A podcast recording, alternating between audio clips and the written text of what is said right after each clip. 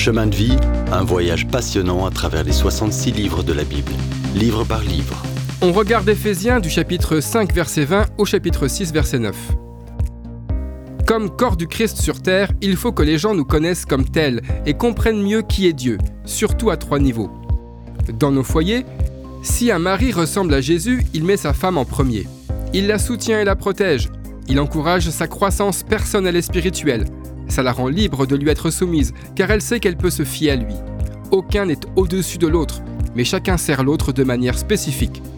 La soumission est un concept complexe. Étonnamment, ce n'est pas obéir.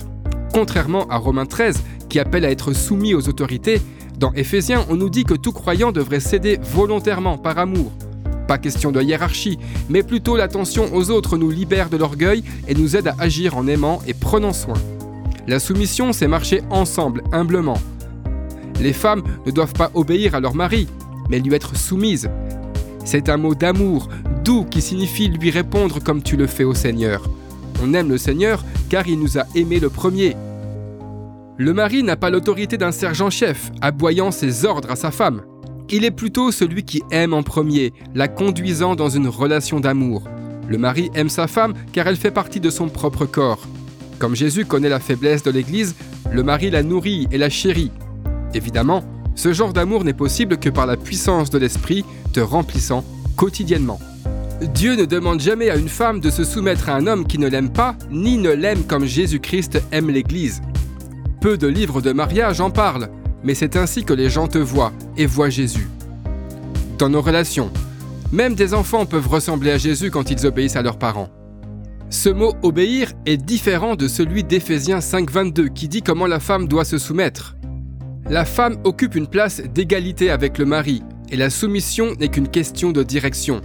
Ici, l'enfant doit obéir comme un serviteur doit obéir. C'est aux parents qu'est donnée la responsabilité de cultiver la relation avec leurs enfants et de leur apprendre l'obéissance. N'irritez pas vos enfants, mais prenez-les par la main pour les conduire sur le droit chemin, Disciplinez-les afin de produire des réponses positives. Ce faisant, ils apprennent à avoir une relation avec Jésus et seront prêts à faire face aux philosophies déconcertantes et impressionnantes du monde. Au travail, au premier siècle, presque chaque foyer avait des esclaves.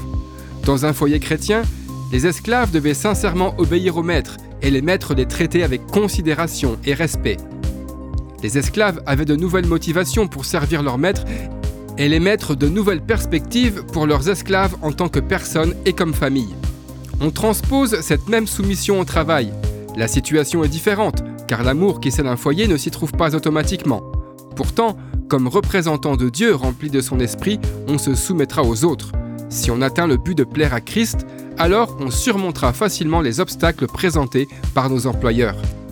Cette attitude de soumission contribue à l'ordre. Les maris sont soumis à Christ, les femmes à leur mari, les enfants à leurs parents, les serviteurs au maître. Ce doit être une soumission volontaire à quelqu'un qui t'aime. S'il n'y a pas d'amour, l'idée de soumission ne vaut rien. C'est crucial. Dans le prochain épisode, on verra le combat de notre vie où on apprend à se battre selon Dieu. Si vous avez aimé cette rubrique et si vous voulez en entendre plus, allez sur le site ttb.twr.org ou téléchargez l'application. Retrouvez-nous aussi sur chemindevie.info. Vous voulez nous dire comment Dieu change votre vie par sa parole? Envoyez-nous un message sur WhatsApp au 07 81 46 39 39. À bientôt